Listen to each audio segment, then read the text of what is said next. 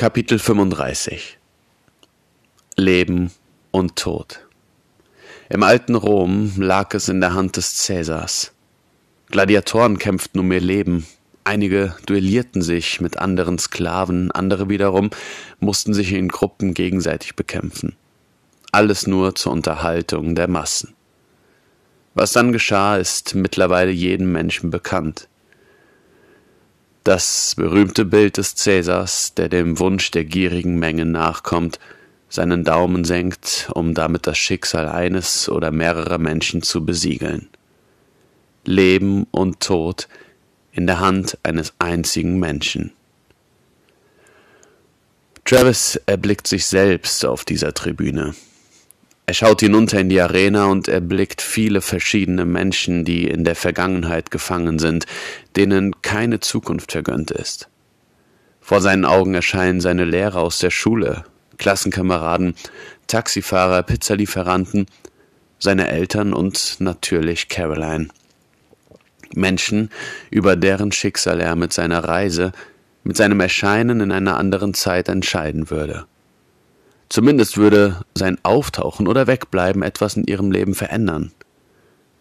Einzelne Individuen, denen er in seiner Lebenszeit begegnet war und deren Leben durch sein Auftreten auf die ein oder andere Art und Weise beeinflusst wurde.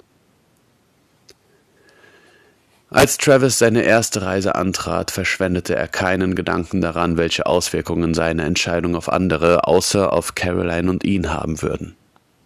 Ihm ging es einzig und allein darum, Caroline wieder in die Arme schließen zu können, beziehungsweise dass Caroline wieder leben würde.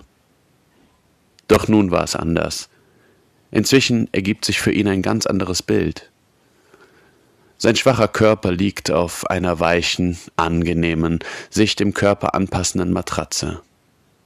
Das Krankenbett wurde auf Drängen von Travis im Labor aufgebaut. Professor Fan und Hawkins versuchen ihn zu überreden, sein Leben nicht aufs Spiel zu setzen. Sie versuchen ihn auszumalen, was er denn nicht alles erreichen könnte, würde er nur einer Behandlung zustimmen.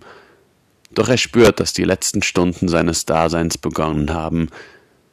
Was sollte es ihm also bringen, durch irgendeine experimentelle Behandlung den ein oder anderen Tag oder möglicherweise die ein oder andere Woche zu gewinnen, wenn er dann im Gegenzug die Möglichkeit verlieren würde, eine Zeitreise anzutreten.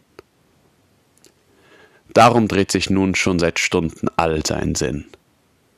Er wollte unbedingt in die Vergangenheit zurück, auch wenn es sein Leben kosten würde. Doch die große Frage, die er sich nun stellt, ist, in welche Zeit er reisen sollte. Er erinnert sich an einen Roman, den er damals gelesen hatte. Flug 39. In der Geschichte geht es darum, dass eine Organisation eine Zeitmaschine entwickelt und diese sozusagen gekapert wird, um ins Jahr 1939 zu reisen, um einen fehlgeschlagenen Anschlag auf Hitler glücken zu lassen. Doch die Zeit entwickelt sich anders, als sie es sich vorgestellt haben.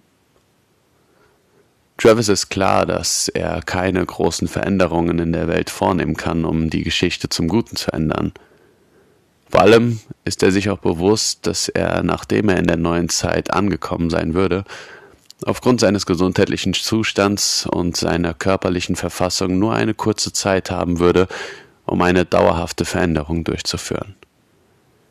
Er selbst rechnet damit, dass er nach der Zusammensetzung seines Körpers höchstens drei bis vier Stunden haben würde, bevor sich sein Leib entweder auflöst oder einfach leblos zu Boden sinken wird.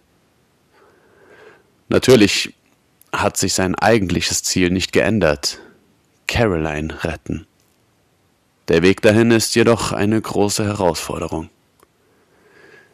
Am liebsten hätte er sich jetzt einige Seiten Papier zurechtgelegt, verschiedenste Szenarien aufgezeichnet und sich einen Landepunkt festgelegt. Doch dazu hat er einfach keine Kraft.